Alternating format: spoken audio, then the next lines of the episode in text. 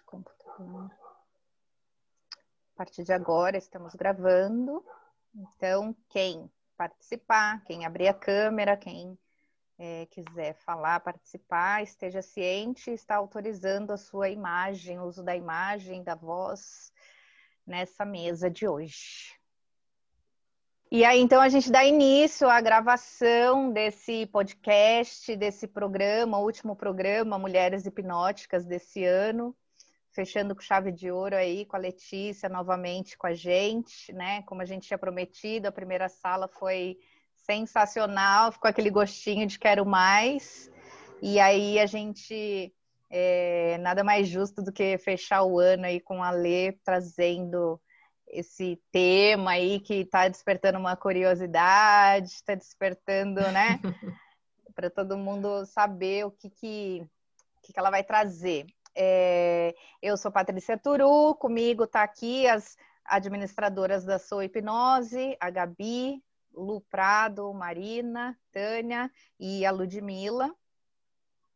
Somos da Sou Hipnose e não vou me alongar muito, Letícia, então você fica à vontade, se apresente, é, depois para quem né, for escutar, para saber profissional, psicóloga, hipnoterapeuta e tudo mais aí que você atua hoje, se apresente.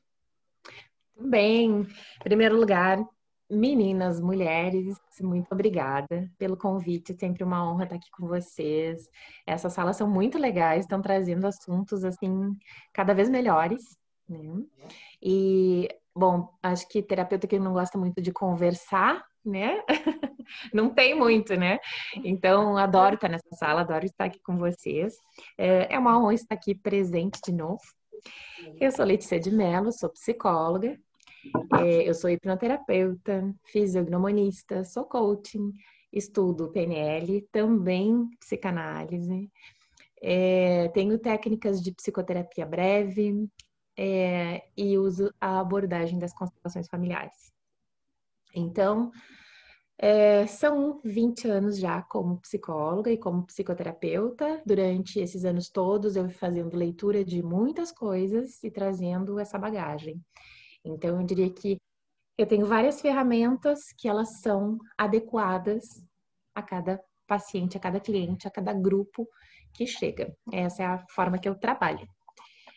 E hoje, então, eu trouxe um tema que é, tem se falado bastante nos grupos de terapeutas, porque a gente percebe um grande movimento é, na sociedade em prol disso, né? Das novas formas de amar. E este tema vem muito em, em, em razão da nossa última sala, onde nós começamos a levantar esse tema, mas agora a gente está mais específico nesse foco, né? Nas, nessas novas formas de amar.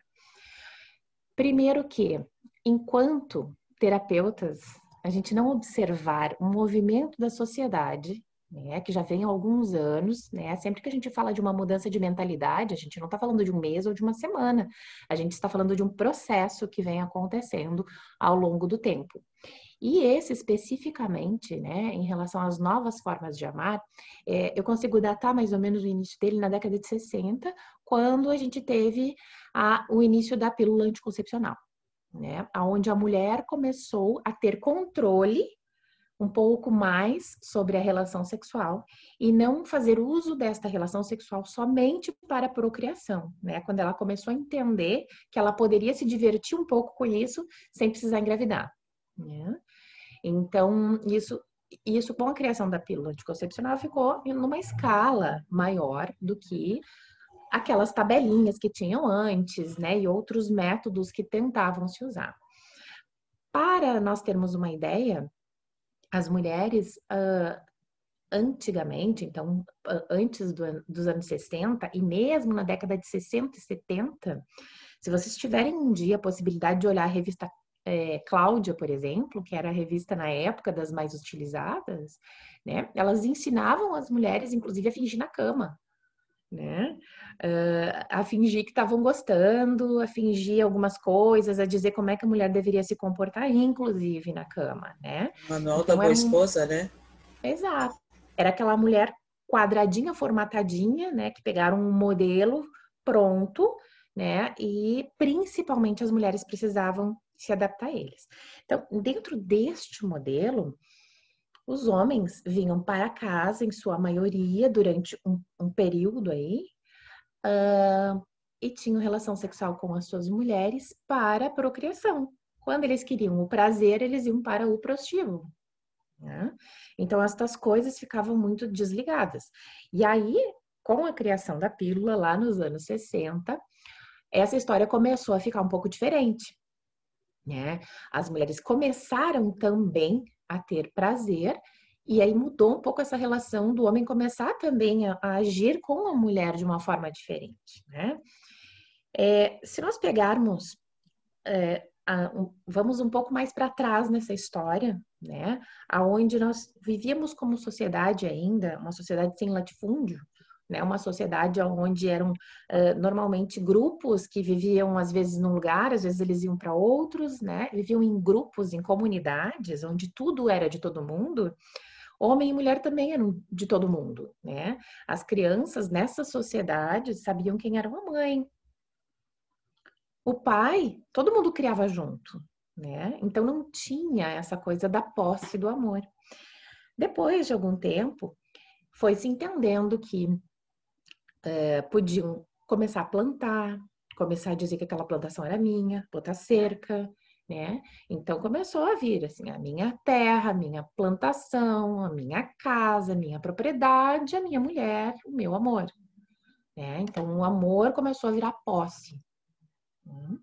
E aí, quando o amor começa a virar posse, começa a se montar um, um modelo para a sociedade de amor, e este modelo de amor é o que vem sendo usado ao longo dos anos e que teve uma certa quebra ali nos anos 60, quando a sociedade começou a entender que as coisas já não, não estavam mais cabendo naquele modelo e aonde as mulheres começaram também a ir para as fábricas depois, né? E começaram a ter ganhos, não eram mais só mulheres donas de, donas de casa, não viviam tão somente para para a família, embora elas triplicaram a sua jornada de trabalho, porque ainda assim viviam para a família e mais para o trabalho.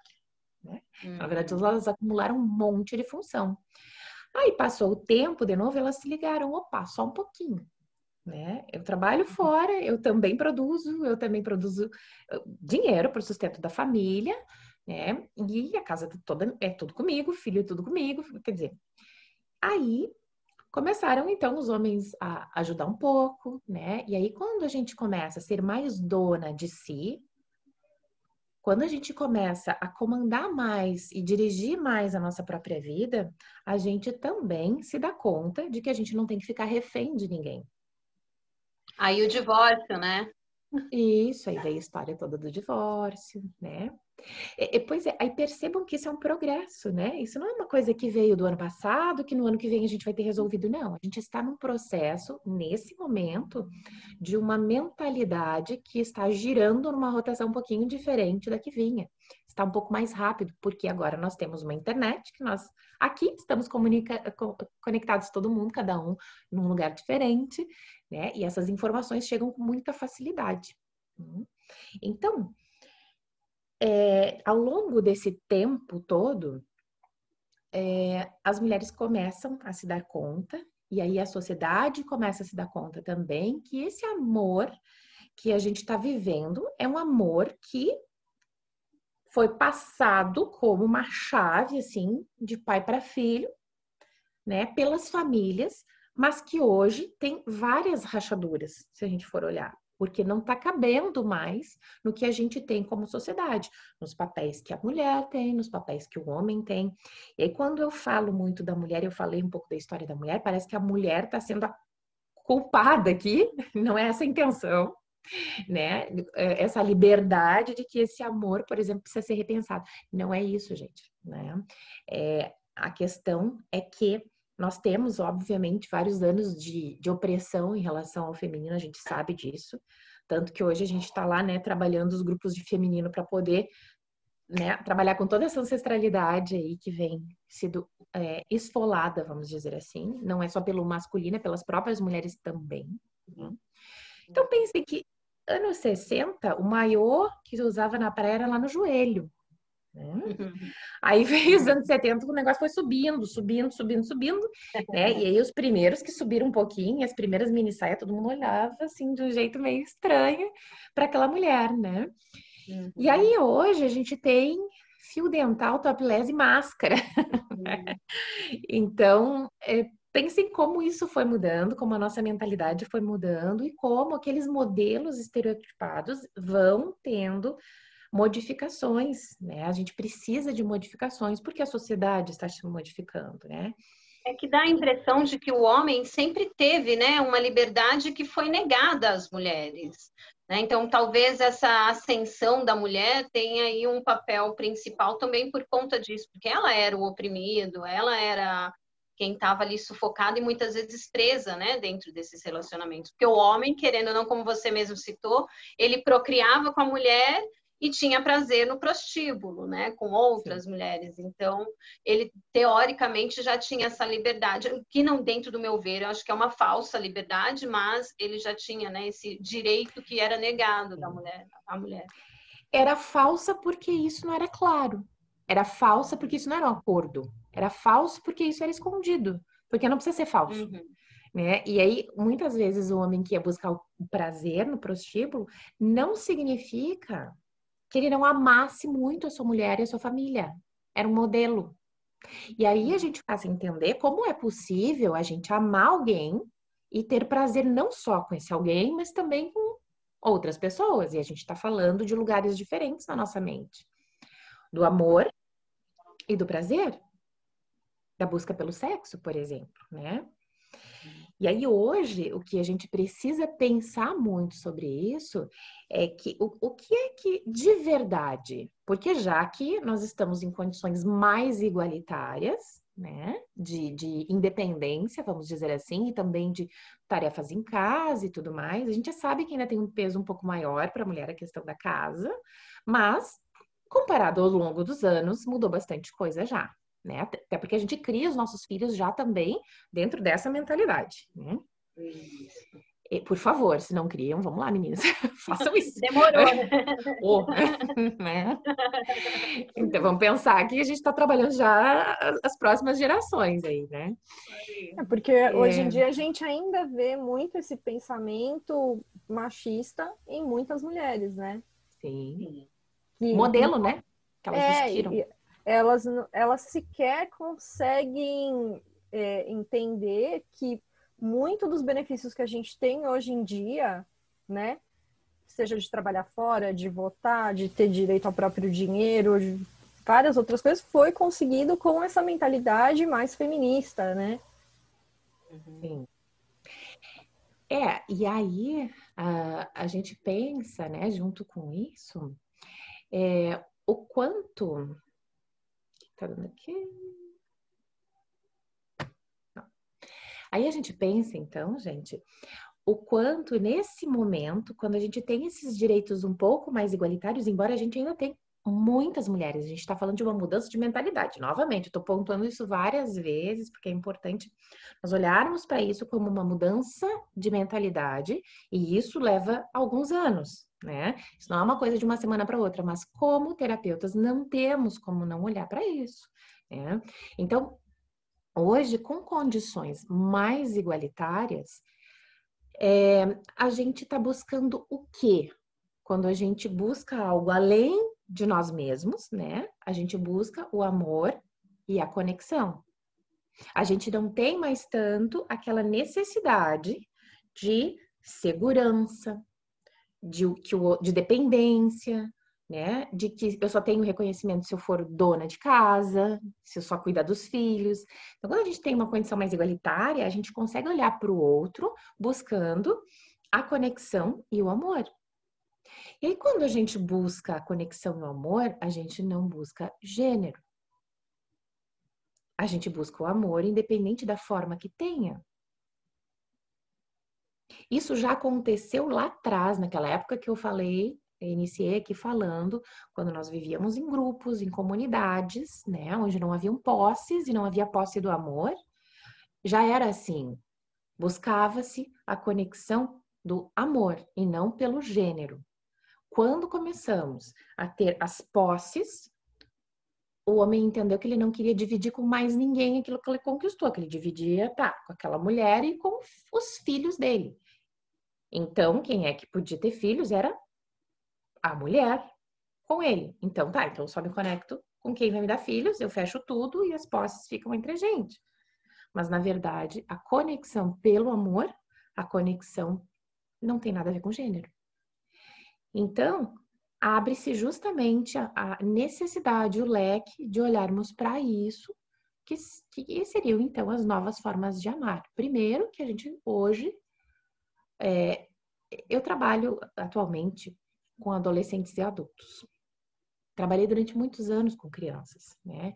Recebi durante muitos anos pais no consultório trazendo crianças com grandes dificuldades de entender a sexualidade daquela criança, porque aquela criança parecia que não estava buscando gênero. Muitos adolescentes no consultório, e aí eu estou falando, bom, nós estamos agora em 2020, eu estou falando, então agora os relatos é, que eu tenho aqui são mais ou menos de 10 anos atrás, tá? Adolescentes chegavam no consultório dizendo: Ah, gente, eu fui com meu namorado, a gente saiu à noite e aí, no grupinho que nós estávamos, ah, o meu namorado daí, ah, ele beijou a fulano, fulano, fulano, fulano, mas o meu namorado não é gay, né? Nós namoramos, tá tudo certo. Então, já não viam a necessidade dessas separações que as nossas gerações tinham. Né? Então, percebam o movimento, que é isso que eu estou dizendo, percebam que é uma mentalidade que está mudando essa forma de amar, está entendendo o amor de uma forma diferente. Bom, como eu começo, eu começo, e, e aí está nosso papel como terapeutas, né? Eu começo a me preencher mais como ser. Então, eu começo a trabalhar os meus vazios, que são aí as dependências, a questão financeira, quando eu acho que eu dependo do outro para ser feliz. Então, começo a trabalhar esses vazios todos, eu consigo entender que o amor de verdade, ele está dentro de mim, por mim mesmo, e tá no que eu amo a outra pessoa. Eu amo do meu jeito de amar. Mas eu não posso exigir que aquela pessoa me ame do jeito que eu quero ser amado. Porque a pessoa tem, cada um tem os seus recursos de amor. Eu não posso exigir do outro que me ame por igual. Eu tenho que entender que aquele outro me ama do jeito dele. Se eu tenho a ilusão que aquele outro vai me amar do jeito que eu quero que ele me ame, eu não estou me relacionando com a pessoa que verdadeiramente é. Eu estou me relacionando com uma imagem que eu criei dessa pessoa, que está aqui. Só que essa imagem, quando eu assopro, ela vai embora, vem a pessoa de verdade e eu me decepciono. Né? Então, estas novas formas de amar fazem com que a gente comece a olhar para as pessoas como elas realmente são e não começar a criar idealizações do amor. E entender também, ao longo desse tempo, que foram é, é, esses momentos que eu fui datando da nossa história em relação à, à vida amorosa. Lembra quando eu falei que os homens em casa procriavam e fora buscavam prazer? Ou seja, é possível amar uma pessoa e ter sexo com outra ou outras. Né? Na mente não tem o mesmo lugar. Então, hoje, quando a gente ama alguém verdadeiramente como ele é, né? como aquela pessoa é, independente de gênero, e isso fica claro para mim, e eu tô mais preenchida como sujeito, sem tantos vazios, eu consigo ter uma relação muito mais verdadeira. E é pela necessidade dessa verdade na relação, que esse amor tradicional de homem e mulher, né, da completa monogamia fechado, sem poder conversar sobre nada mais, está caindo por terra. Ele não está mais sendo, é, eu diria assim, ele, ele não está mais atendendo às condições de amor que hoje ficam claras.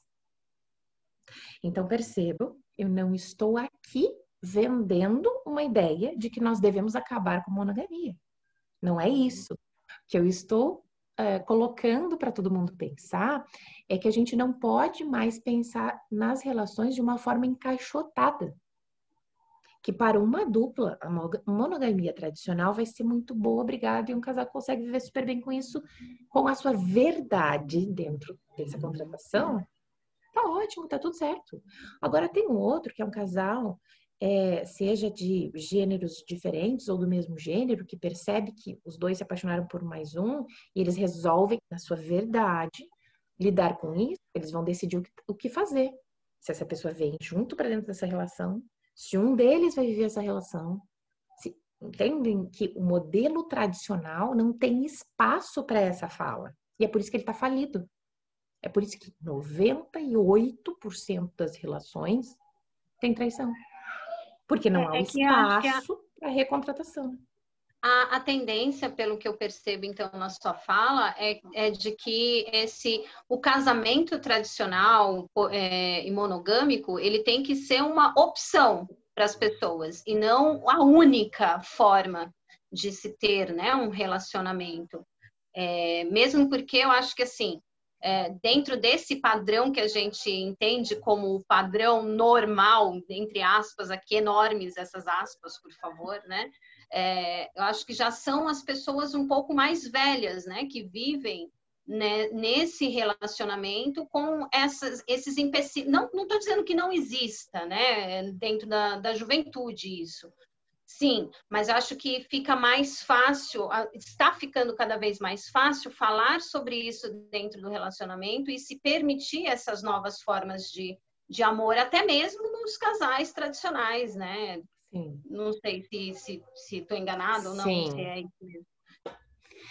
É, o problema, né, do casal tradicional, né, dessa monogamia né, natural e que ela vem imposta pela sociedade, nem sempre é aquilo que a gente quer, mas às vezes é uma imposição que a gente está só cumprindo, cumprindo, cumprindo, ela acaba muitas vezes com o prazer da vida, acaba com a sexualidade, que é a nossa energia de vida, a pulsão de vida, porque a gente está tão fechado, tão sufocado, tão sufocado, e muitas vezes a saída desse sufocamento acaba sendo, bom, eu ou eu traio, ou eu começo a viver num relacionamento que eu começo a engordar, que os meus prazeres estão reduzidos à comida, estão reduzidos a, ao fumo, estão reduzidos à bebida. Quer dizer, eu começo a achar outras fontes de prazer, porque a fonte de prazer, que está mais ligada à sexualidade, que é essa energia de vida, está me sufocando. Estou vivendo uma relação que não tem espaço para falar disso. Então, esta é a grande diferença, a grande questão. Quando a gente tem uma relação tradicional, monogâmica, é importante que ela tenha um espaço que se crie, comece a se criar nessa nova mentalidade, um espaço para esta fala entrar. O casal vai decidir o que é melhor para ele. Mas a gente precisa começar a criar o um espaço para isso. É, a gente é, ouviu muito, assim, né? Não sei hoje como que daquela coisa assim que, dá, que tem a mulher para casar e a mulher para se divertir, né? Que é onde é justamente isso, dentro daquela mulher para casar, né? Toda puritana, não sei o que, não tinha esse espaço, né? Como que você sente hoje? Como que isso ainda ainda é, há essa mentalidade? Para mim, pessoalmente, isso chega a embrulhar o estômago ouvir isso, né? Porque eu acho isso e é tanto pelo lado dos fenomenal. homens, então, tanto por, pelos homens quanto das mulheres, sim, né? Sim. É, é, é, isso que eu digo. Aí a gente começa a fazer. É, é, é, é muito mais idealista, muito mais fantasioso esse casamento do que um casamento real. Porque se eu tenho uma pessoa dentro de casa que ela só é para casar, né? É, e eu respeito essa pessoa, né? Mas eu tenho outros desejos, enfim. Então, vamos ser verdadeiros, vamos viver essa relação com essa mulher que é só para casar, então, mas ela sabe quem eu sou. Contigo eu caso, com as outras eu me divirto né? A questão é, é, justamente isso, é a gente começar nas relações a criar um espaço possível dessa fala. Essa fala precisa entrar nas relações, porque este casamento tradicional monogâmico está falido porque não tem espaço para essas falas. Sim. Não, Essa não é só o, tradicional e monogâmico. Eu acho que isso pode ser um problema que surja também na homossexualidade, né? Dentro, Sim. É, partindo desse princípio de que você colocou da posse, Hum. Né? É, sem querer generalizar, mas eu acho que isso faz parte das relações entre casais de diferentes gêneros, de diferentes ah, é, é, preferências, assim, né? Existe essa prisão também dentro do homossexualismo, eu imagino, dentro do, Existe. De um é, eu né? diria que eu, talvez assim, Tânia, eu, eu, sinto isso, né? Por, e aí eu te digo por experiência minha. Eu sinto que sim, existe, uhum. mas numa dose um pouco menor do que no casamento monogâmico. E eu não estou uhum. defendendo um ou outro né? Eu só digo que às vezes a gente, a gente vive um casamento, por exemplo, tradicional monogâmico muito por uma imposição. E é isso hum. que a gente falou antes, ele não tem que ser uma imposição, ele tem que ser uma escolha. Sim. E tá tudo certo ter essa escolha, não tem nada de errado nisso. Só que eles precisam começar a ser mais verdadeiros. Eu queria até aproveitar esse gancho. Boa noite, gente. Boa noite, Luiz. É, que a Taninha falou, porque assim, é, essa questão da normatização, né? Digamos assim, que a Letícia está trazendo, eu acho que é muito importante falar, porque esses padrões, eles realmente se reproduzem tanto em casais héteros como em casais homo, né? Porque mesmo em casais homoafetivos, a gente às vezes percebe essa questão também da posse, também, às vezes, mesmo num casal homoafetivo, mas às vezes você vê um enquadramento masculinista, né? Então, ainda assim, você vê esse processo, às vezes, da, da que não é o ideal, mas você vê, às vezes, uma, uma postura, às vezes, mais machista, né? A depender da, da, enfim, da questão da relação, né? Tem casais que é muito, são muito mais abertos com relação a isso, mas tem alguns casais que ainda vivem naquele formato de tipo, é, quem, quem né, tá ali naquele, naquela posição que se considera né, mais masculino ter uma postura mais machista, de ser mais opressor, de às vezes, né, de ter essa questão mesmo mais possessiva, enfim. Então é, é muito complicado e às vezes ter, ser mais restrito. Então isso realmente não se restringe às vezes apenas a esse tipo de casal. E é interessante falar sobre isso porque é, uma coisa é você é, as pessoas reproduzirem, como a Letícia falou, porque aprenderam isso e aí continuam reproduzindo, não, o certo é ser, né, esse casal monogâmico e tal. Mas, é, na realidade, nos seus impulsos, nas suas fantasias, não deixam de sentir atração por outras pessoas, né, ao passar na e rua. Fazer, e fazer, e fazer, e ter a traição de fato. E por que, que é traição? Porque não é falado. Exato. Porque no momento em que um contrato é. É, pode ser aberto a algum, algum tipo de é, que o casal resolve isso, vamos dizer assim, como é que nós vamos resolver? Vamos ter uma avaliação diferente, seja em lugares, em posição, em trabalhar um pouco mais o feminino, masculino, sei lá o que, né? A decisão que o casal tomar. Mas vira traição no momento em que a gente fecha essa fala. Exatamente isso. E às vezes um, uma dos, das pessoas na relação, quando vai falar sobre isso, né? é, acaba que o outro já vira bicho, já, já pensa, né? Nossa, você já tá fazendo isso, você tá pensando nisso, e aí já faz aquele, né, aquele estardalhaço, e aí já fecha ainda mais a comunicação. Então, é aí tem gente que pensa, não, mas eu sou monogâmico, eu sou a favor da monogamia. Ok, não tem problema ser, mas por quê? Será que isso de fato é seu? Ou foi a, ou você é monogâmico porque você foi ensinado a ser, ou porque foi construído assim socialmente. Proibida né? pensar muitas vezes de outras é, formas, né? É, então, por que uhum. que é e, e, com base em que? Como é que foi dado esses contratos e, e como você foi ensinado a pensar sobre isso, né? Uhum. Então, não tem problema ser, né? Mas por que se é? Não tem problema ser. O, o, problema é quando a gente só tem essa opção. A gente não tem escolha, a gente só tem que cumprir. Né? E a relação Amorosa não pode ser um ter que cumprir, tem que ser uma escolha. E quando você diz assim, ah, eu sou, né? Ou então, ah, eu só entro numa relação monogâmica, mas se você percebe que você está em sofrimento por causa disso, Com então certeza. tem alguma coisa errada, né? Com certeza. É, e, e, e, esse eu sou, a gente tem que entender, e aí, e aí eu tô falando de novo dessa nova mentalidade. O eu sou é um estado, ele não deveria ser eu sou, eu, deveria ser o eu estou, né? e não eu sou. Aí vamos falar um pouquinho da PNL aí, né?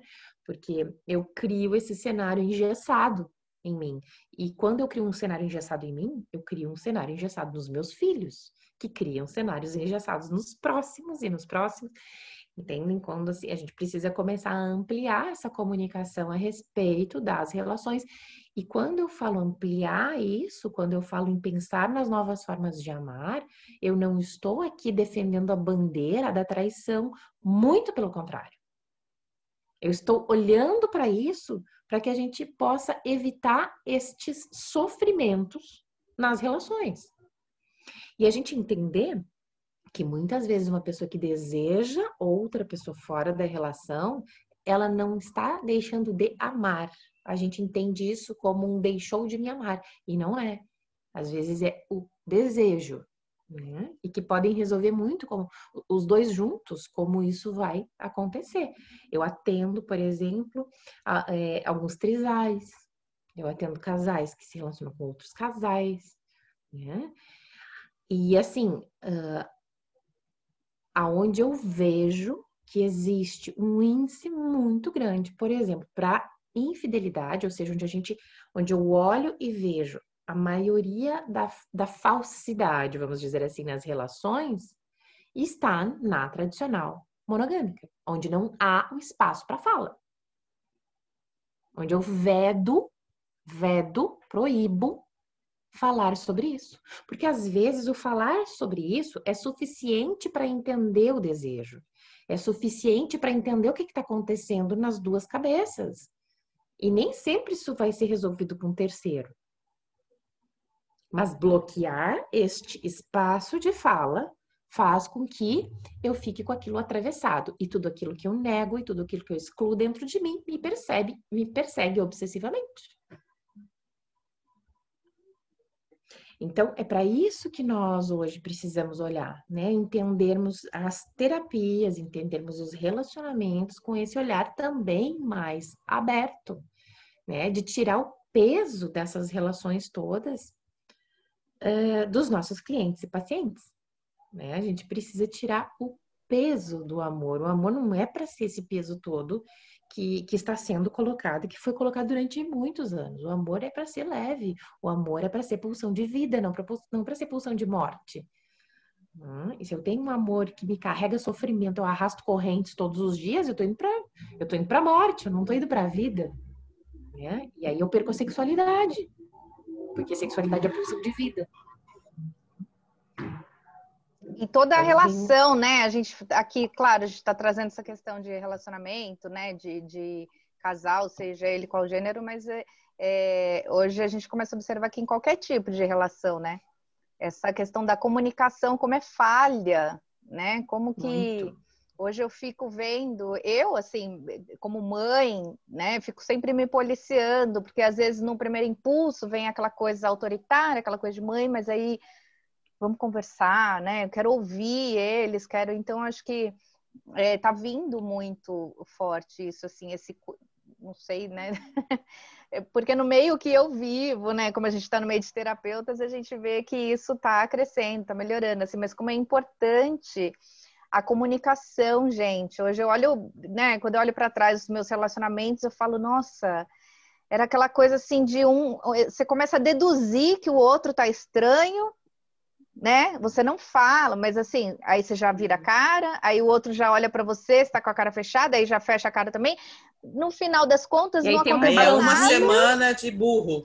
É, não aconteceu nada, mas aí por deduções. Não, não aconteceu nada entre o casal, não aconteceu nada de estranho, mas esses olhares sem a fala criam um cenário mental na cabeça sim, de cada um. Sim. Que vira uma verdade. E às vezes a gente está respondendo a um cenário que a gente criou e não tem absolutamente nada a ver com aquilo que a gente, que a gente quer. Né? E muitos justamente engessam esse cenário de um para o outro. E aí é, vivem nessa mimiseira, né? Vivem nessa história que, que a gente tem na cabeça, porque estão se relacionando com a imagem criada e idealizada, né? Não Sim, com quem é a pessoa de fato é. Essas ideias de padronizar, né? Por que, que tem que ter padrão para tudo? Por que, que tem que ser ali naqueles for naquele formatinho para todo mundo. Se todo mundo é cada um um indivíduo diferente, com semelhanças, mas ainda assim individuais, por que, que tem que todo mundo caber dentro da mesma caixa? Eu sou mais redondinha, outra é mais quadradinha, e vai enfiar todo mundo num triângulo para quê? Né? Ou num quadrado, digamos. Acho que o quadrado vai mais acalhar aqui, digamos assim. Vamos encaixar todo mundo no mesmo quadrado? Não dá, né? Não é.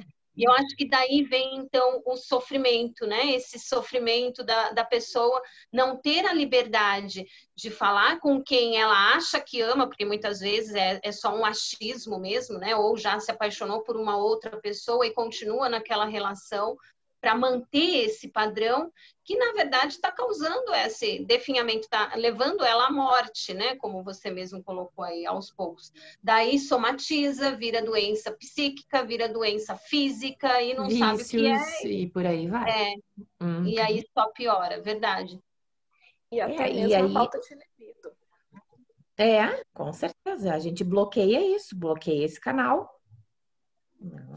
Ô, Letícia, é interessante também que me chamou a atenção quando você falou sobre essa questão do, da, das, dos papéis, né? De quando a mulher começou a não precisar mais, né? Dentro do formato. Ela foi é, ficando, é, compreendendo, conseguindo lidar ali com sua sexualidade, né? Tomando anticoncepcional. Então, esse começou a ser dona do seu prazer a nível de que não era mais apenas para reprodução e aí passou né, a empreender, a, a, né, essa, toda essa questão financeira, e aí a mulher passou a descobrir, enquanto coletivo, de que ela, entre aspas, não, não dependia naquele papel, naquela época, né, no formato social, que ela não dependia mais do homem em si para essas coisas, né, para, para essa existência e para, essa, para esses papéis, né.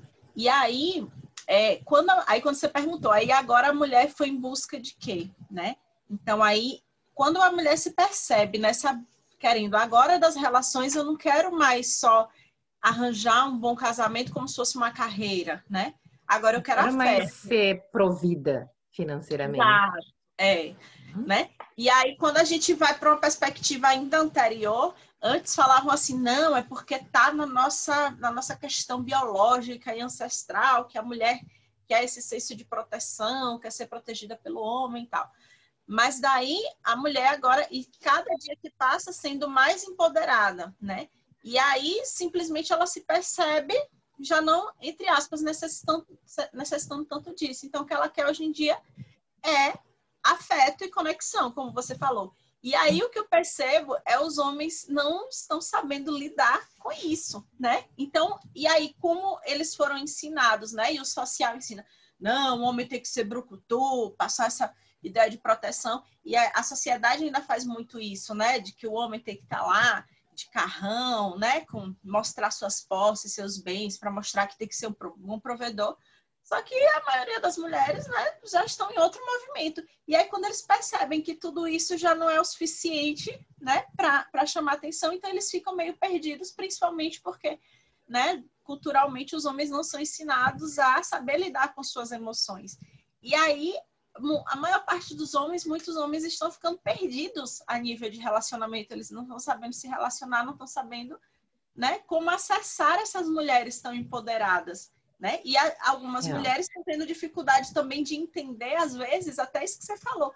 Poxa, porque hoje em dia, como você busca afetos, e aí você falou, você é, é, se conecta com pessoas com, não, né? não é com, com gênero, então você se conecta com almas, enfim, almas entre aspas, viu, gente? com pessoas, né? Então, é, aí a própria mulher tá nesse. Então, as, as mulheres também estão passando nessa, nesse processo, só que pelo fato das mulheres terem é, um pouco mais de exercício em trabalhar sua, sua parte emocional, digamos assim, né? Então elas estão buscando, estão acessando, e os homens estão mais assim, perdidos, né? Então, a gente está percebendo, tipo assim, a sociedade, os homens estão meio assustados, assim, não estão sabendo lidar, né? Com essas mulheres tão é, assim. Essa, essas mudanças, né, de mentalidades, e agora a gente está passando por uma, por uma mudança que em poucos anos, e aí tem a ver com várias coisas, né, com a, com a nossa sociedade, que em pouco tempo ficou tão globalizada, que as informações chegam muito rápidas em todo mundo. Quer dizer, tem uma série que, se a gente for olhar para o contexto social, tem uma série de, de situações que a gente vive que nos levou a levar isso agora, então, nesses últimos anos, em uma velocidade, esses últimos 10 anos, eu diria, cinco mais ainda, com uma velocidade mais acelerada em relação a essas mudanças de padrão. E aí, a gente pega um conceito lá da psicologia social, né, que essas mudanças de, de padrão né, sociais provocam uma desterritorialização. Né? E quando eu estou mudando de território, vou para um, um território novo, é, eu, eu não conheço, eu tenho medo de onde eu piso, eu percebo o solo, eu vou com calma pisando nesse novo terreno, é, porque ele me desacomoda. Eu não tenho mais como pisar com a mesma força. Eu tenho que calcular a maneira que eu vou pisar. Então, eu vejo muito o masculino hoje, né? E aí não deveria se confundir com a energia masculina, mas acontece uma confusão, né? Que é esse homem pisar com muita cautela, com muito receio, com muito medo nesse novo território. No entanto, uh, o homem que está disposto a conhecer de verdade essa nova mulher, ele não precisa temer. Ele tem que ter, na verdade, a conexão com essa nova forma de amar, essa nova mulher, porque ela também é muito mais interessante. Ela olha futebol com ele, ela vai no jogo junto. Gente, dez anos atrás a gente tinha que se vestir de homem para ir no campo de futebol. Né? Então, assim, se o homem aprender com isso, a não botar o holofote dessa história lá nos medos e ele botar o holofote dessa história na solução, que é olhar para conhecer essa nova mulher, ela vê que é uma mulher muito mais legal. Ela é uma mulher muito mais interessante, porque é uma mulher que tem mais conteúdo, que tem mais fala, que olha para a solução, que ela é mais dinâmica. E não são concorrentes. Não é porque na estrada o homem tá lá com o carrão que ele comprou, ele olha para o lado, tá a mulher com o carrão que ela comprou. Mas não tem que ver isso como concorrência. Olê, mas você é, você concorda que isso também precisa, a gente precisa começar a desconstruir no homem? É, a gente, como terapeuta, a gente vê que a, a, maior parte do público é feminino, buscando esse autoconhecimento, buscando esse desenvolvimento, e o homem não sabe lidar com os sentimentos, e aí é onde a gente gera, onde a gente tem tanta violência contra a mulher, a quantidade de mulheres assassinadas por companheiros, por, por ex-companheiros, por causa desse sentimento de posse, né? Tá crescendo. Estão entendendo dia. isso como concorrência. Sim. Porque dá mais uhum. trabalho. É muito mais legal você ter esta mulher moderna, né? Com essa cabeça de hoje em dia. É muito mais legal você ter esta mulher do seu lado, mas dá mais trabalho, porque você também tem que ser mais interessante. Dá medo. Sim. Não é trabalho, é medo. Né? Eu, eu já, eu, eu, os homens acabam perdendo um pouco a referência de olhar para suas mães e enxergar as mulheres, né? Mas porque eles estão olhando por isso na, na questão, é, é, olhando para isso na questão de tarefa e não da energia feminina. Né? É, mas a gente essa mulher, oh, desculpa, é porque não como pode a falar, Lud essa mulher também não vai aceitar qualquer afeto, não vai aceitar mais migalhas, né, apenas de atenção, como ela falou. Essa mulher é mais interessante, mas ela também vai querer atenção, vai querer uma pessoa também interessante ao lado dela. Então não vai ser mais aquela coisa afastada em que era porque antigamente tinha essa coisa de ah, um relacionamento é um prêmio, um, um casamento é uma carreira. Então ah, se não conseguir, vou ficar encalhada. Então, conseguir um homem já basta, não importa que qualidade. Era garantia. Era garantia de reconhecimento. Né? E agora, a mulher, ela de... pensa, poxa, se, se o relacionamento não tiver bom, eu não vou ficar. E pronto, eu prefiro ficar sozinha, eu prefiro ficar, né, é, aberta, conhecendo outras pessoas, mas eu não vou ficar no relacionamento ruim, acabou. Então, Sou obrigada, é, né, Lute? É, está exigindo é, né, que essa pessoa, que esses homens também se trabalhem sejam interessantes, né? Então, realmente, acho que é. movimenta, né, esse lugar. É, é isso, né, Lud, esse, esse movimento todo requer uma mudança de mentalidade, tanto para homem quanto para mulher. Né? Porque a mulher também tem que estar segura que ela pode ser tudo isso, estar tudo isso, e mesmo assim continuar sendo mulher. Né? E, e, e para o homem também, o homem tem que estar tá disposto a conhecer essa nova mulher. Então, nesse novo formato de mentalidade em relação ao amor, o que eu percebo é que nós precisamos de pessoas dispostas, dispostas a conhecer um ao outro. Nós precisamos de pessoas menos armadas, né? E, e achar que amor é posse, porque amor não é posse de ninguém, né? Quando a gente entende o amor eh, sob posse, né? Aí a gente tem um amor sofrido, a gente tem um sofrimento, a gente não entende o amor, a gente entende a posse, a gente está materializando o amor. O amor não é para ser materializado, ele é para ser sentido. Né? Quando eu materializo esse amor. Oi? É, não, eu só ia completar o que vocês estavam falando de isso vem muito de, dos rótulos que a sociedade nos coloca, né? Porque um, da mesma forma que a mulher se sente muitas vezes impedida de, de expor a sua, livremente as suas vontades, né, na, na relação e tudo mais, o homem também traz, né, essa, essa couraça que acho que a, a Ludmilla falou, né, que tem que ser ali firme, tem que ser o mais sóbrio, o mais sério, não pode se deixar levar pela emoção, tem que ser o provedor. E muitas vezes uma relação não se dá dessa forma, né? O homem tem que também ceder e a possibilidade da mulher ser provedora, né? É, é, é isso que eu digo. A gente precisa olhar hoje para as novas relações que, que se criem entre a relação esse espaço para um conhecer o outro verdadeiramente como ele é, né? E não conhecer um rótulo de homem, um rótulo de mulher. Não conhecer algo que está engessado, um modelo que vem vindo sendo ensinado e que já não está mais satisfatório. Se ele estivesse satisfatório, nós não teríamos um, um índice gigantesco de traições nas relações.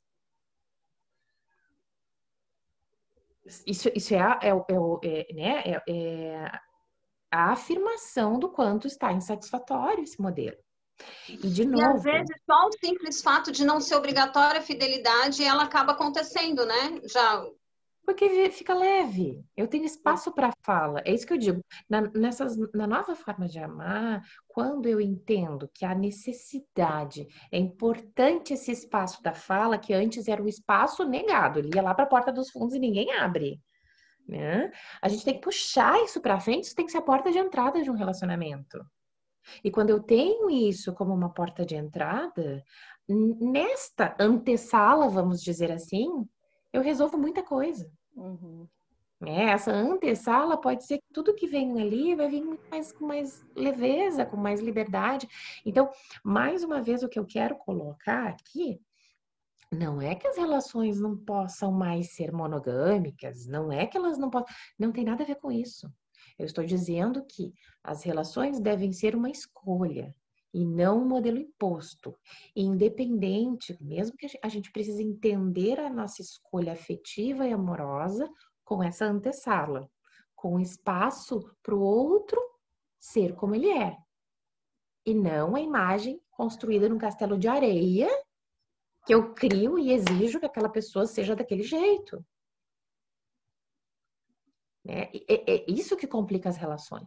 Então, preciso é ter um olhar. Sofrer, sofrer muito, porque eu acho que não sei se acontece da pessoa conseguir mudar e moldar. Não sei se isso acontece, mas se acontece, eu acredito que é o fim da, da pessoa que foi moldada, né? Que acaba tendo que deixar uma essência de lado para se adequar às exigências, seja lá o que, que for, gosto, daquele que, que a ama ou que diz que ama. Né?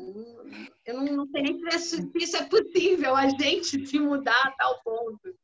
Mas então, se eu começo a entender e olhar para os meus vazios e trabalhar os meus vazios, eu começo a entender que o que eu preciso buscar no outro não é segurança.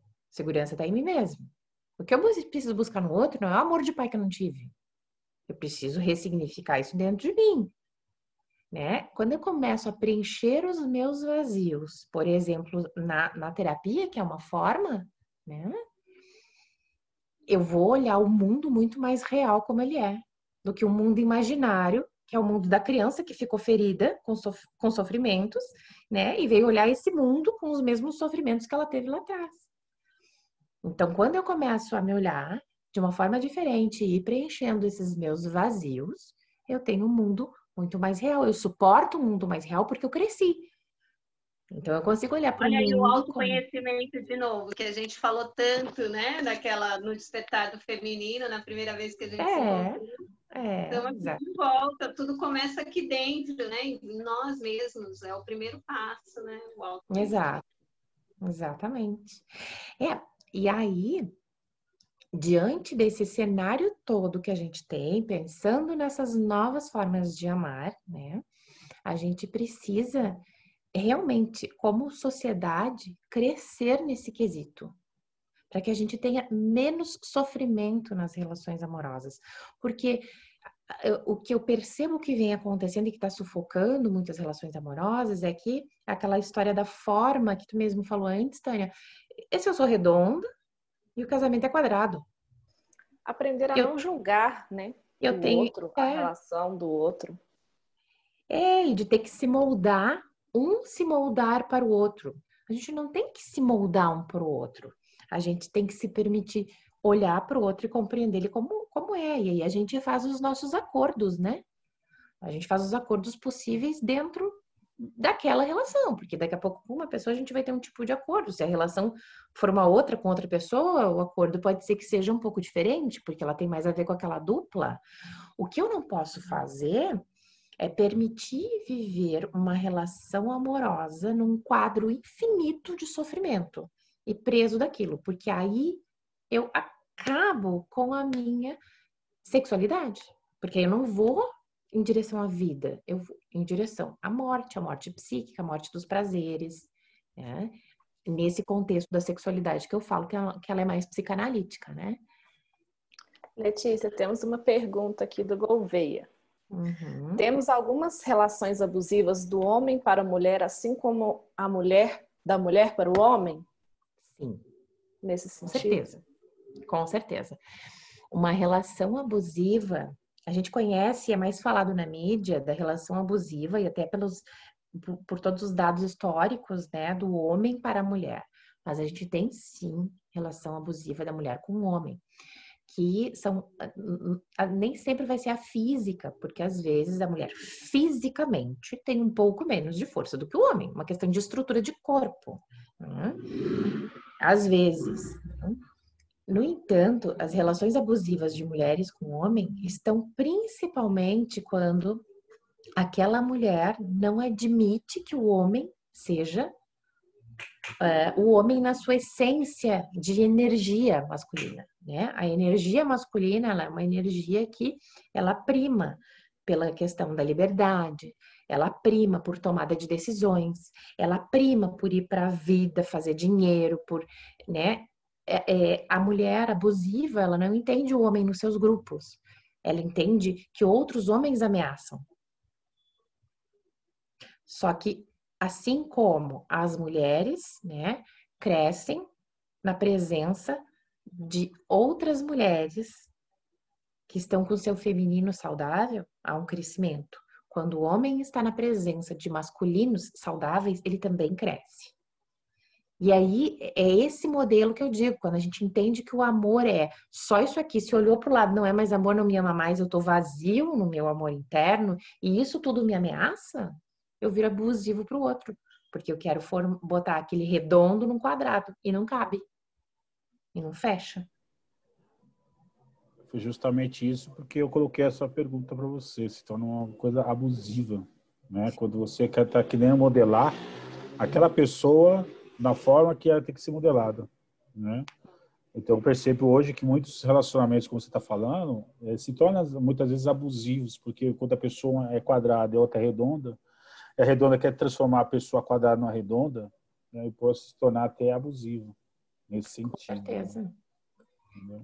Com certeza, mas aí é, é essa, é essa fantasia mental de que o outro tem que ser aquilo que eu quero que ele seja e não quem ele é de verdade. Hum? E isso não funciona. Não funciona nas relações, né?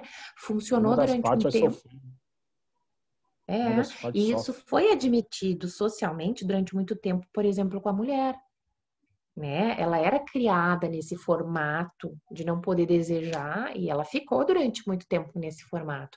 Quando ela atinge um patamar que está mais ou menos igualitário com o homem, ela também está aprendendo a fazer isso. Muitas vezes ela quer concorrer, fazer a mesma coisa do que foi feito e não é essa a saída. A saída é a gente se trabalhar, né? O nosso amor próprio, os, os amores lá de base de pai e mãe, para chegar nas relações com uma maturidade adulta. E não chegar a criança nas relações. Se eu cheguei criança nas relações, não vai dar um bom funcionamento. Né? Pensem então, sempre que. Você, vou dizer para você rapidamente. Hoje, vivenciando, né? Eu tenho um cunhado, no qual é casado com a minha cunhada, e que o meu, a minha cunhada, ah, desculpa, meu cachorrinho tá aqui. O meu cunhado a minha cunhada tem completamente sua independência financeira total. Ela que mantém a casa, ela que mantém, porque mudou as situações hoje, devido à pandemia. Né?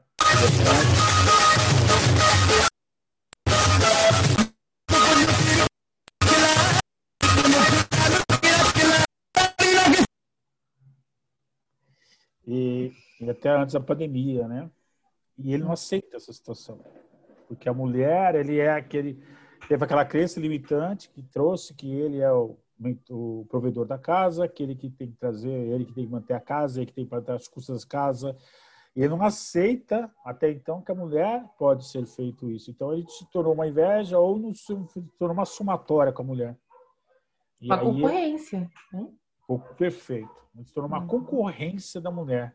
Então, num um casamento completamente assim, sabe? Infelizmente, né? é aquilo que você acabou de citar agora, uma concorrência, né? Então eu vejo que muitos homens hoje se assustam porque a mulher hoje está se tornando muito mais empoderada, muito mais focada, né? Muito mais centrada naquele tipo de mulher, como eu falei na época da minha mãe, que mulher não está trabalhando, a mulher ficar em casa cuidando de crianças, não. Hoje está muito equilibrado. Eu até falo que nem seja mais equilibrado. Acho que a mulher já está mais à frente do homem nessa situação. E isso assusta alguns homens né? Assusta, porque os homens não. E sabe que é engraçado? É essa coisa do estereótipo, né? A gente vê em coisas tão do dia a dia assim.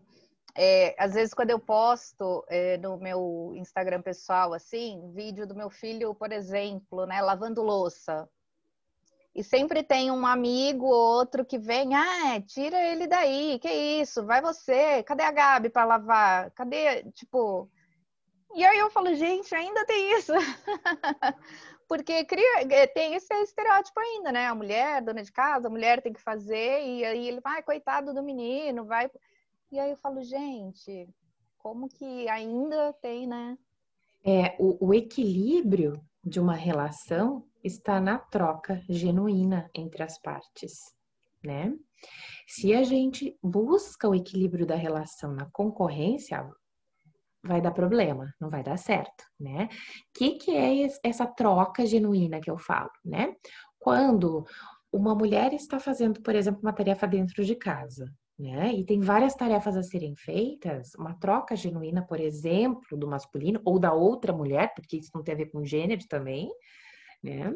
Então, da, do companheiro, da companheira que vive com ela, enfim, simplesmente olha para casa também como um ambiente de sua responsabilidade, levanta a bunda do sofá e faz junto. Sem precisar que isso seja algo a ser mandado um pelo outro. Isso é uma troca genuína, bem como as contas da casa, né? Tem, digamos assim, chega dia 10 do mês, tem 500 boletos entrando pela porta, eu não preciso esperar que o outro me mande, eu pego um deles e eu vou lá pagar. Essa é uma troca genuína. A gente tem que entender que os dois são responsáveis. Então, é, se a gente fala de, de, de, uma questão igualitária, os dois são responsáveis pela casa, os dois são responsáveis pelos, pelos filhos, os dois são responsáveis pelo financeiro. Uhum. Então, quando eu entendo que eu, eu preciso viver o amor num ambiente de equilíbrio que está a troca, eu não tenho concorrência, porque eu tenho a troca genuína. Né? E é isso que as relações, é, é para esse caminho que as, que as relações precisam migrar. Fora isso, eu, eu vejo o outro como concorrente. Né? Eu vejo o outro sob uma visão que, que não vai dar certo para uma relação. Uhum. E, que eu, e aí eu busco pelo sofrimento, né? E, gente, a maior questão, né, nos consultórios, a pessoa pode estar tá vindo ali com uma, é, sei lá, com uma obesidade mórbida, por exemplo. A primeira queixa dela é o relacionamento. Então, é, pensando nisso, a, essa é a maior das queixas num consultório são as relações. Se a gente não começar a repensar que as relações estão falidas, justamente por não ter esse espaço, não é pelo formato que elas têm, mas é porque está bloqueado aqui, está lá na porta dos fundos, aquilo que a gente precisa trazer para a porta da frente. A gente se entra por essa porta. A gente está fazendo o contrário, a gente está deixando isso lá onde ninguém vê. Hum, é por isso que elas estão. É a falindo. liberdade também para deixar isso claro, né? Porque às vezes é tão velado que muitas uhum. pessoas nem sequer percebem que tem essas dificuldades e acaba aí sintomatizando, virando doenças físicas mesmo, né? Em uma Sim. manifestação aí, né? É, e aí quando a gente tem essas manifestações que já estão aí, né? Estão, estão fazendo manifestações no nosso corpo e tudo mais, é porque a gente não está lidando com as nossas emoções, a gente está empilhando elas. Né? A gente está com empilhamento emocional aí por algumas razões. Né? Mas o fato é que, como terapeutas, nós precisamos começar a olhar para as relações, para essas novas formas de olhar, também com mais amplitude, para que a gente possa levar uh, os pacientes a pensar sobre o amor de uma forma mais leve, porque tudo que a gente pensa por amor, no amor, a gente sempre pensa, ah, o amor, daí tem muita gente que morre de medo de amar porque ela tem certeza do sofrimento. Mas é por isso, porque a gente se vê incompleto e busca as completudes no outro. Primeiro a gente tem que se completar, né? Então vamos pegar ali, olhando para a linha da, da sistêmica, né? Esfera do eu, esfera das relações, esfera profissional. A coisa acontece nesse sentido. Se a esfera do eu não tá boa, as relações não estão boas, o profissional não tá bom. Então a gente precisa olhar para essa esfera do eu. O que é a esfera do eu? Olhar a mulher como completa, olhar o homem completo.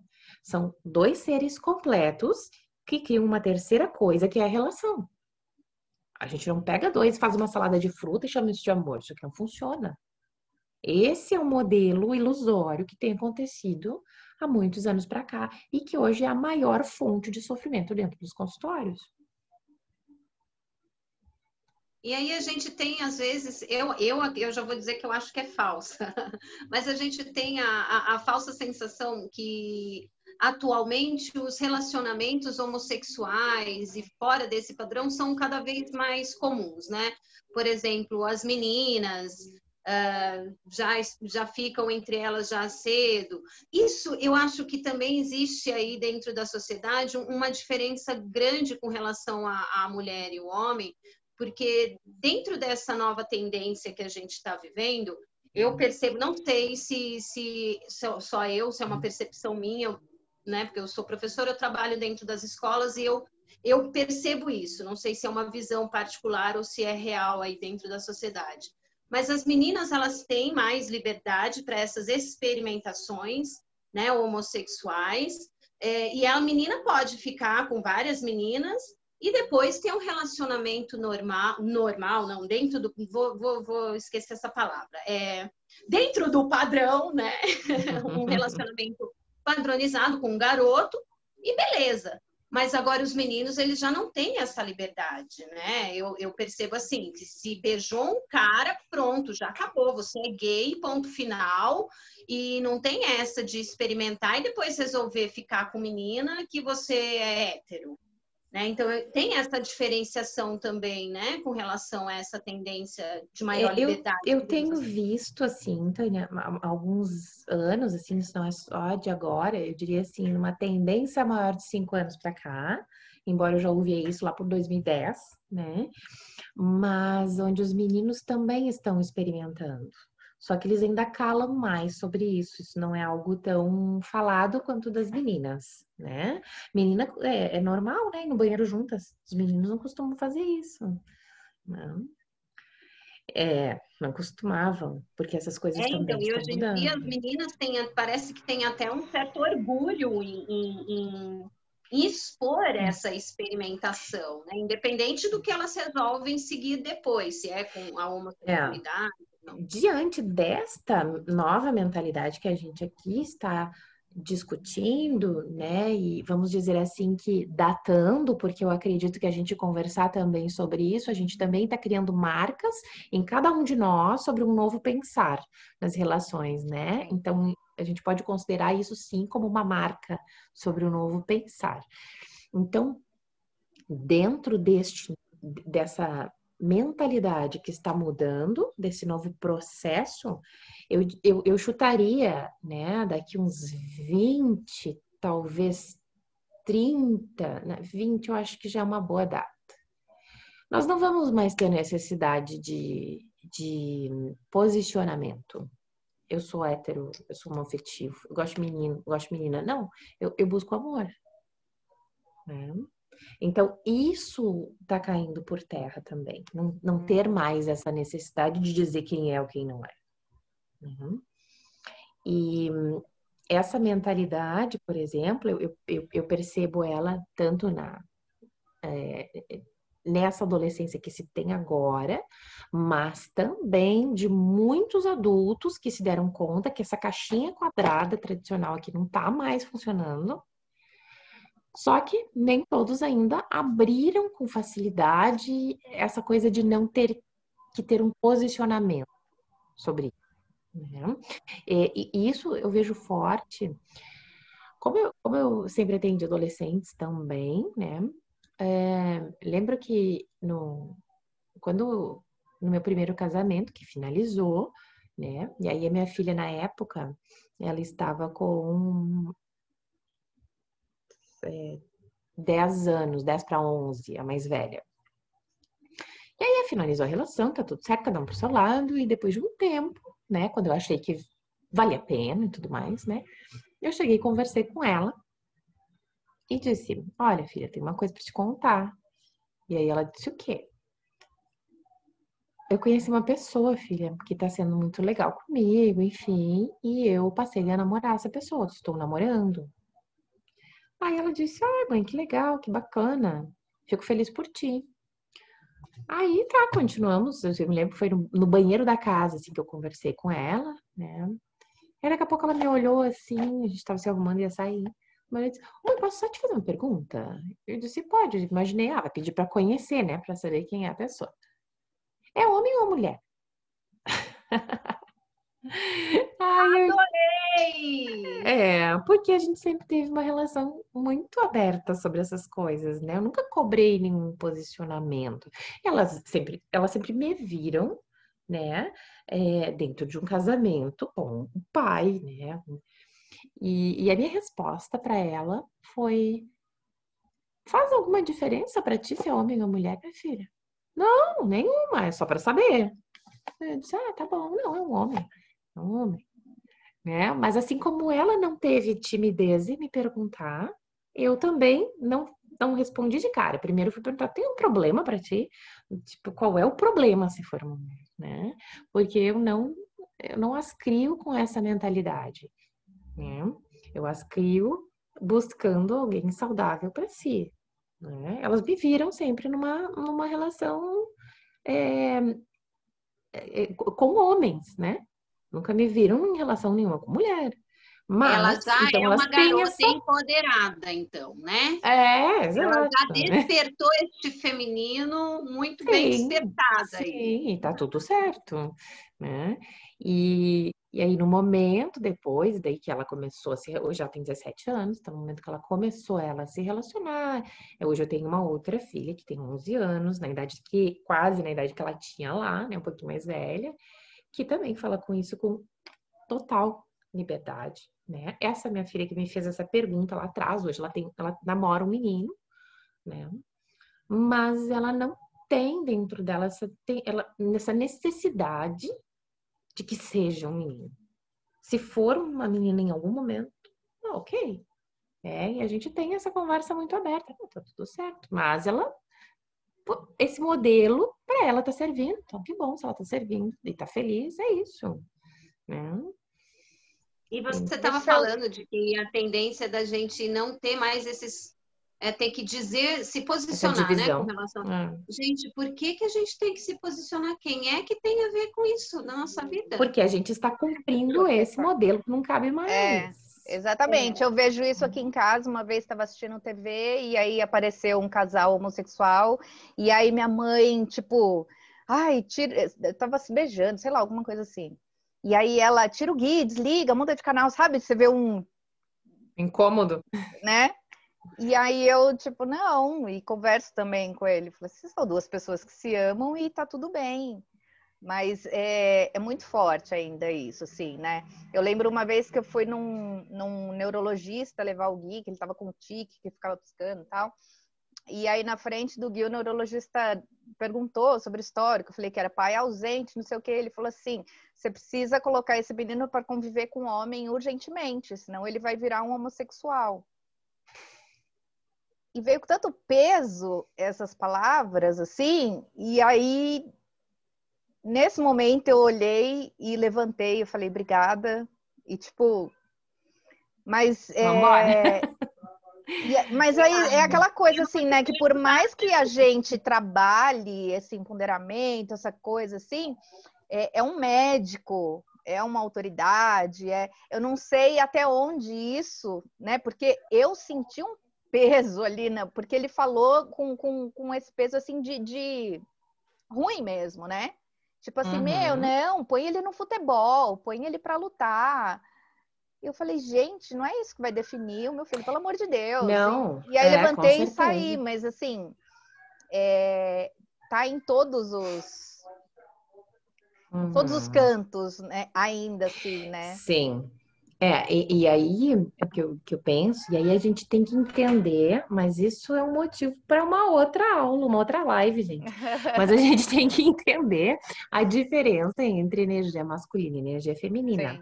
Ele conviver com outros homens é importante para ele, sim, porque o masculino cresce no masculino. Eu estou falando de energia, isso tem uhum. nada a ver com escolha afetiva, uhum. Uhum. né? Sim. Então é importante para ele, sim, no sentido de que ele vai crescer como energia masculina masculina. E ele precisa disso para a vida dele funcionar. Ele precisa que essa energia chegue nele, né? Então, é, nesse sentido, ele precisa. Gosto de entender inclusive, se for, inclusive, se for para uma pessoa que é homossexual, homoafetiva, também às vezes é importante Sim. conviver. Sim, né? ele, ele também questão... precisa dessa energia, com certeza. Claro. Com certeza, não tem nada a ver Mas não que uma coisa está condicionada à outra, né? Nunca. Isso, e, é, então. e o Conselho do México também já foi preconceituoso, é, colocando o homossexualismo como algo que não é saudável, algo que não é ruim, né?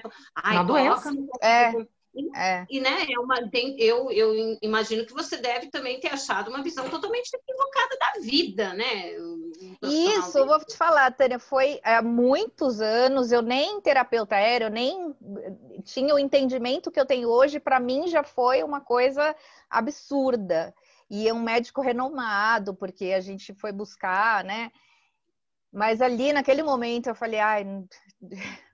Só que assim. Invasivo, é... né? É, e aí eles falam assim, como, é, de que forma, será que, como será que ele absorveu isso, né? Então, imagina, esses anos todos eu venho conversando e Gui, tá tudo bem, você pode gostar de quem você quiser, né? O importante é amar e ser amado. E aí eu venho buscando ressignificar, mas eu falei assim, eu não sei, porque tem a avó, né? Como eu falei, minha mãe né, essa geração anterior ainda tem esse pensamento machista, ainda tem. É a geração do maiô de perninha ainda, né? É, então, assim, é o médico, aí tem a avó, e, tem, e aí sempre tem um outro, assim. E aí eu, eu, eu me mantenho. E aí tem a Gabi, minha filha também, que, que estuda, que vê muito sobre isso, e a gente fica conversando com ele, porque eu falei, eu não sei até onde que isso até onde ele absorveu, escutar de um homem, né? Não, além de médico de um homem, não sei. Mas enfim, é, mas eu acho que ainda não, o mais tá importante muito... é o que ele escuta de ti.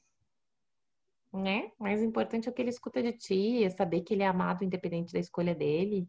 Eu acho que isso é a melhor coisa para ele escutar, a melhor certeza que ele pode ter é o que ele ouve de ti. E essa relação de base vem primeiro, depois vem todas as outras, né? Ah, menos mal. Então, é, é a relação que primeiro, né? Para onde a gente precisa olhar primeiro e estar com isso acomodado dentro da gente. Entendi. Mas sim, gente, olhar para a gente precisa ter- chegar a a essas duas energias na gente, né? Feminina e masculina, e isso não tem nada a ver com identidade de gênero, né? Que é algo ainda que está muito. É, é um assunto que ainda traz muitas polêmicas, assim, né? De quando eu leio algumas páginas, algumas pessoas nas redes sociais que eu sigo, que quando traz esse assunto à tona, eu fico olhando os comentários assim, porque as pessoas olham muito como machismo, né? Como, ah, então o homem é aquele. Eles misturam um pouco, não tem isso? Os terapeutas misturam, Misturam, né? né? É, Não é, é, imagina quem não, não, não tá olhando para isso dessa forma, nesse ângulo, né? Então, por isso que eu digo, a gente precisa olhar para isso, entender o que que é energia, o que que é gênero, o que que é escolha afetiva, o que que é o amor de verdade, o que que- eh, a gente precisa começar a definir essas coisas melhores para a gente poder escutar com uma clareza maior. Uhum, uhum. Gente, É. ó, deixa, de- antes de você falar, Lê, é, quem tiver dúvidas aí, até porque a gente já está encaminhando aí para o final, então quem tiver dúvida, aproveite. A Lê, super querida aí, com uma super experiência, bagagem, então quem quiser comentar, quiser perguntar, levanta a mãozinha aí ou manda escrito no chat que a gente lê, tá? Isso mesmo. E aí, Lê, o que que... É, então, pessoal, assim, né, vou falar aqui da minha consolidação, né, de- desse momento e do que a gente Uhum. trouxe hoje como tema.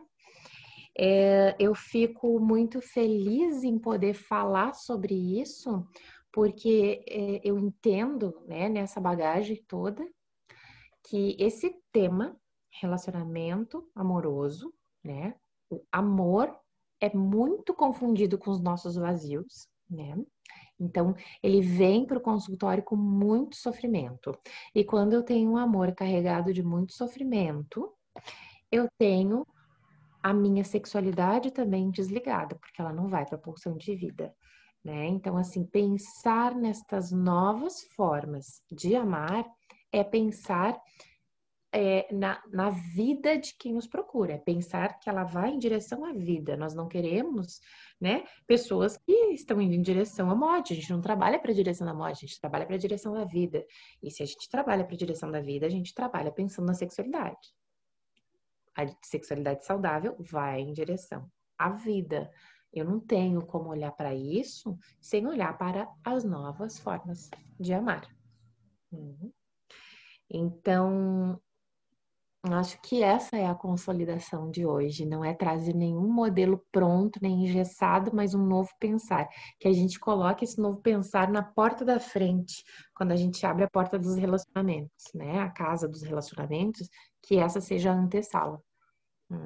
Olê, e o que, que você deixa de dica, é, se é assim que posso dizer, para quem está aqui, para quem ouviu, e aí, de repente, uma pessoa que ainda não tinha é, esse conhecimento tão aprofundado assim, e uma pessoa que está numa relação e que queira abrir né, para essa, essa comunicação, que queira abrir, é, como que você acha que de repente, esse primeiro passo, assim, de que forma, uma Uhum. dica, não sei, alguma coisa que você possa deixar de.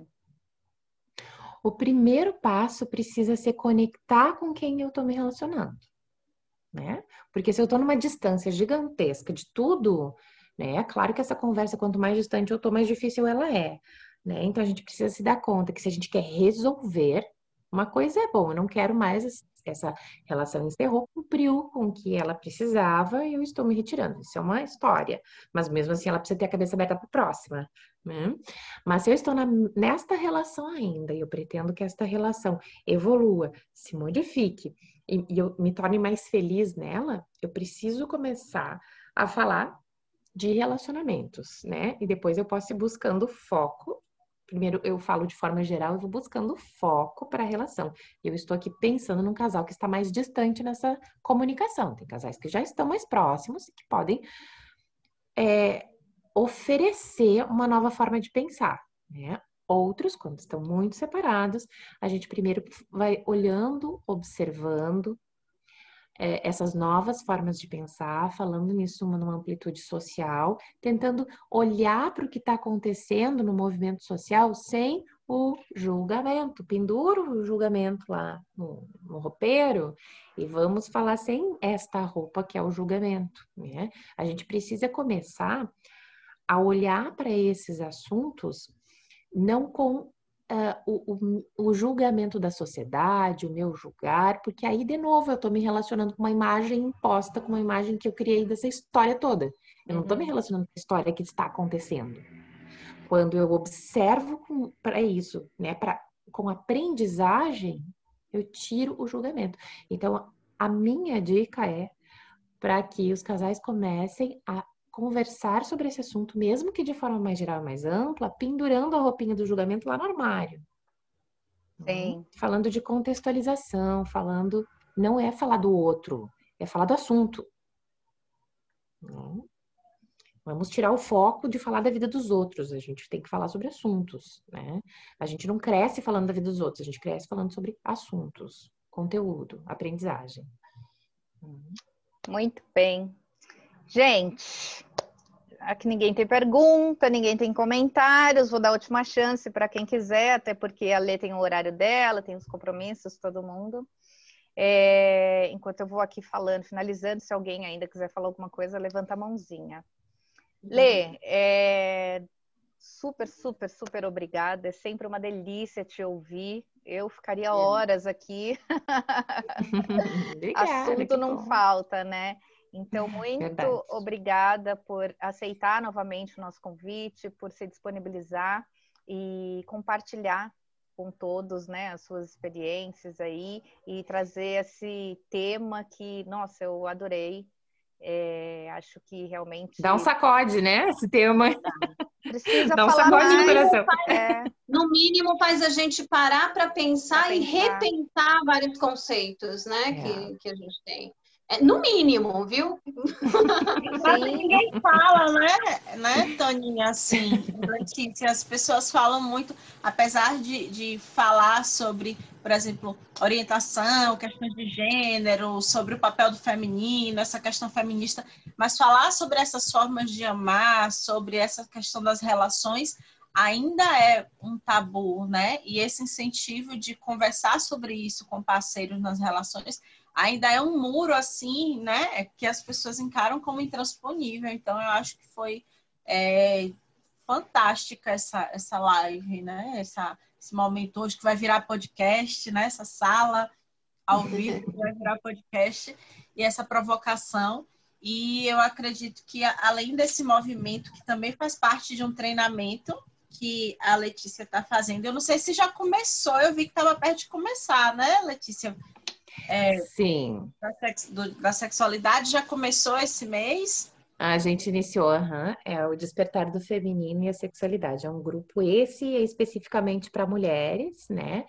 Mas eu estou, na verdade, fazendo o projeto de novos grupos para 2021. E aí eu tive o pedido de alguns homens para fazer um grupo, então, direcionado para os homens, para observar essa a energia masculina, porque nesse a gente trata, claro que a gente identifica as energias, uhum. mas a gente está tratando mais especificamente a energia feminina.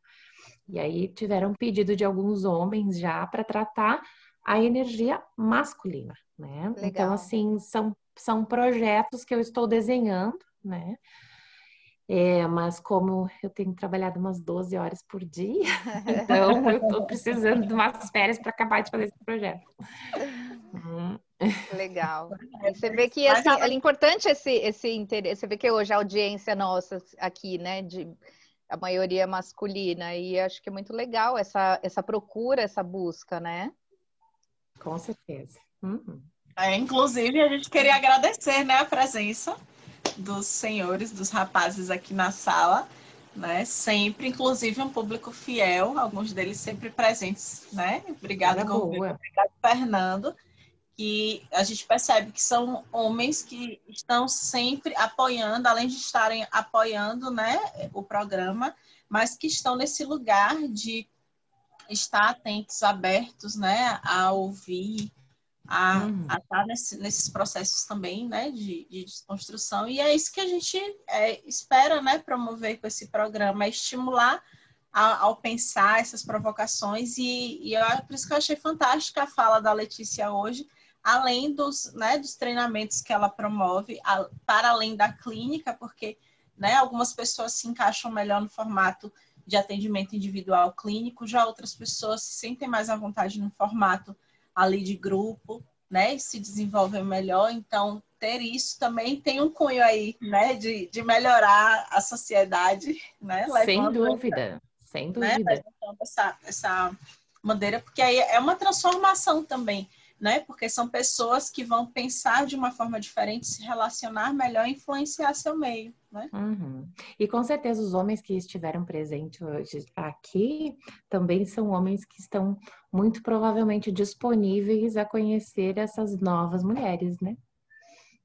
Então, parabéns. É, na realidade, Então, na sempre realidade bem-vindos. assim, nós somos terapeutas, né? Então, como terapeutas, tratamos de mulheres também. Sim. E nós temos que olhar, eu sempre olho o outro lado também. Sempre gosto de olhar o, o lado feminino, Hum. né? Independente com o gênero que seja. Porque nós tra- tratamos de pessoas, né? Tratamos de pessoas. Então, quando você trata de pessoas, independente de gênero, Hum. né? E homossexualidade, a sexualidade, enfim, nós tratamos de pessoas. Então, é muito E importante sabermos como cada um pensa e de que forma cada um pensa, né? E as possa- queixas chegam, né? Oi, desculpa.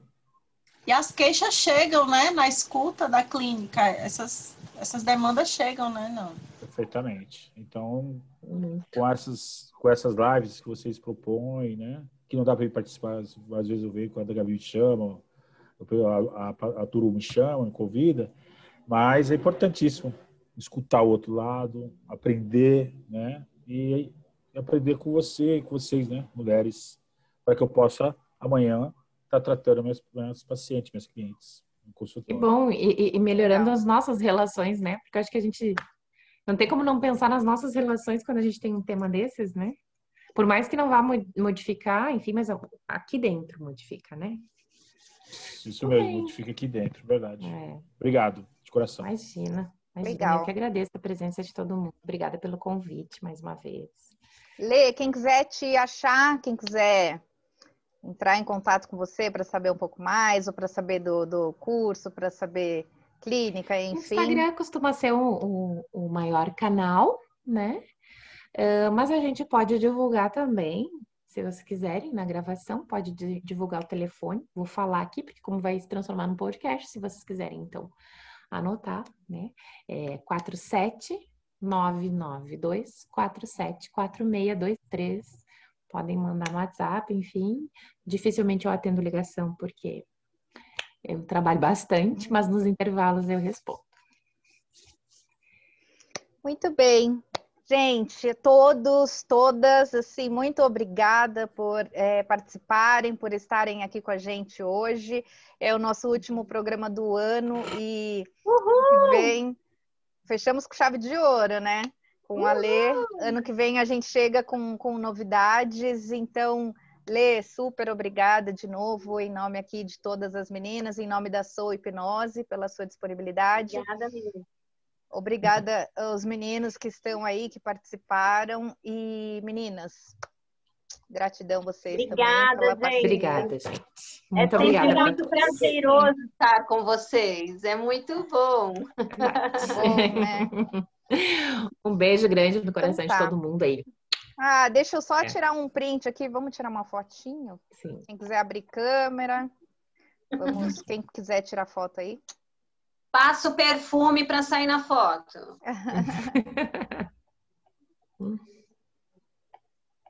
Foi? Pronto. Bem. Gente, para a gravação. Super, super obrigada. É, Obrigada a todos também. bom final Bom de ano. sábado aí. Eu já tô no final de ano, bom final de ano. Boas festas. É. Boas festas. Boa noite, Beijo, boa noite, gente. Boa Boa noite. noite, Obrigado. obrigada. Tchau. Boa noite,